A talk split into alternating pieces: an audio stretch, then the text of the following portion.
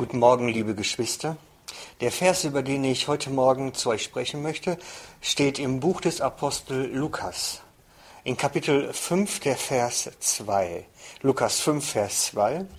Und er, Jesus, sah zwei Schiffe am Ufer liegen. Die Fische aber waren aus ihnen ausgestiegen und wuschen die Netze. Ich lese nochmals den Vers. Lukas 5, 2. Und er, Jesus, sah zwei Schiffe am Ufer liegen. Die Fische aber waren aus ihnen ausgestiegen und wuschen die Netze.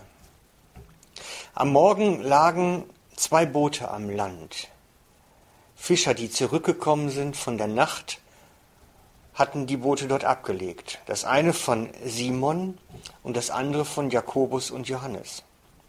Sie hatten des Nachts nichts gefangen.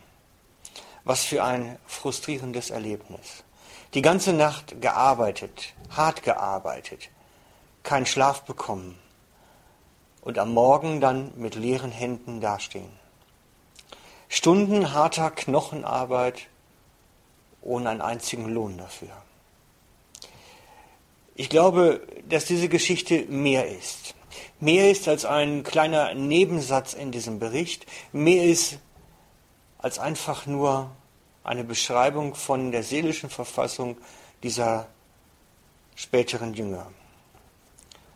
Ich glaube, dass dieser Satz, wie die ganzen anderen Sätze auch, einen historisch-geschichtlichen Hintergrund hat, so wie er berichtet ist, aber auch einen geistlich-prophetischen Hintergrund hat, der in unsere Zeit heute hineinzeigt, uns etwas in der Zeit der Gemeinde zu sagen hat.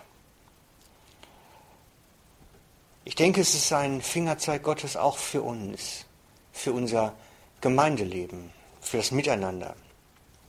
Denn Jesus hat seine Jünger dazu berufen, dass sie Menschenfischer sein sollen. Uns alle, alle Jünger, wir sind berufen, Menschenfischer zu sein. Wir sind berufen, auf dem Wasser zu sein und die Netze auszuwerfen. Darum ja auch der Fisch als Symbol der ersten Christen.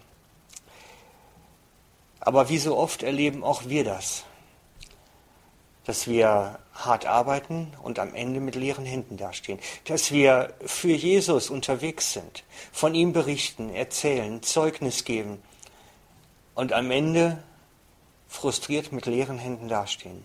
Wie oft kommt das vor? Ich denke, viel häufiger, als wir denken. Unser Leben ist ein Zeugnis, unser Leben ist ein, eine Erzählung von diesem auferstandenen Herrn. Aber wie oft sind die Netze leer? Wie oft sitzen wir dann genauso frustriert und erschöpft in der Ecke und flicken die Netze? Das ist eine geistliche Wahrheit, grundsätzliche Art. Fischer, die nichts fangen, flicken Netze. Und auch Menschenfischer, die nichts fangen, flicken ihre Netze. Damals in realen Fischerleben war das so. Diejenigen, die etwas gefangen hatten, kamen, nach dem, kamen am Morgen nach dem Fang dann wieder und beschäftigten sich mit den Fischen. Sie mussten die Fische reinigen und für den Verkauf vorbereiten, verladen, alles, was dazu gehörte. Und diejenigen, die nichts gefangen hatten, flickten Netze. Und bei unserem geistlichen Bild ist das genauso. Auch Menschenfischer, die nichts fangen, flicken Netze. Sie brauchen sich mit keinem Fang zu beschäftigen. Daher haben sie Zeit und Muße, Netze zu flicken. Denn neue Fische, also neue Gläubige, die in die Gemeinde kommen, beschäftigen die ganze Gemeinde. Wir haben das wiederholt festgestellt, dass dann im Programm darauf geachtet werden muss, dass inhaltlich darauf eingegangen werden muss, dass man dafür etwas vorbereiten muss und sich hinterfragen muss, ob das, was man denn tut, für sie bekömmlich ist. Da muss dann mal wieder das Einmaleins gelehrt werden und an substanziellen Fragen gearbeitet werden. Und es motiviert alle so sehr, dass sie am liebsten gleich wieder auf Fischfang gehen würden. Aber wenn es in einer Gemeinde schon länger keinen Fischfang mehr gegeben hat, wenn der Erfolg ausblieb, dann beschäftigt man sich mit den Netzen. Man fängt an mit Flicken oder sagen wir lieber mit Theologisieren. Man beschäftigt sich mit den theologischen Streitfragen, beschäftigt sich damit da wieder mit den ganzen gesellschaftskritischen Fragen auch.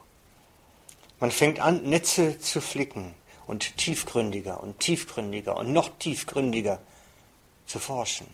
Ich habe nichts gegen tiefgründige Forschung. Tiefgründiges Bibelwissen ist wichtig, damit wir wirklich auch weiterkommen, an unseren Glaubensfundamenten zu arbeiten.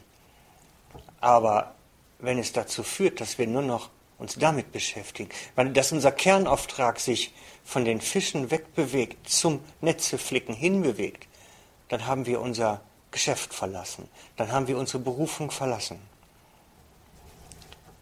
Weil wie begegnet Jesus diesen frustrierten Fischern, die schon vor, vor langer Zeit vielleicht aufgegeben haben, die das in sich tragen, dieses Frusterlebnis. Damals hat er zu ihnen gesprochen, nicht nur zu ihnen, sondern zu vielen anderen Menschen. Und hat am Ende sie motiviert, wieder herauszufahren und das Netz wieder auszuwerfen. Und sie machen ihren Fischzug des Lebens, sind völlig schockiert von dem, was sie erleben. Ich glaube, dass Jesus heute genauso zu uns sprechen möchte, dass er auch uns genaue Anweisungen geben möchte, wieder loszufahren, das Netz wieder auszuwerfen, genau auch zu sagen, wo es denn hingehen soll, wann und wo wir fischen sollen, so wie es damals auch war. Wir müssen nur wieder beginnen, auf Jesus zu hören. Er weiß, wo der Fisch ist, den wir fangen sollen und wo wir unsere Netze auswerfen sollen. Wir müssen nur wieder auf ihn hören. Und ich möchte euch heute ganz bewusst darauf einladen, dazu einladen, auf Jesus zu hören und zu schauen, wo er möchte, dass wir unsere Netze heute auswerfen. Wo er möchte, dass wir heute aktiv werden. Lasst uns auf ihn hören. Er ist der Herr und Meister. Amen. Seid gesegnet im Namen des Herrn. Der Herr Jesus ist mit euch. Amen.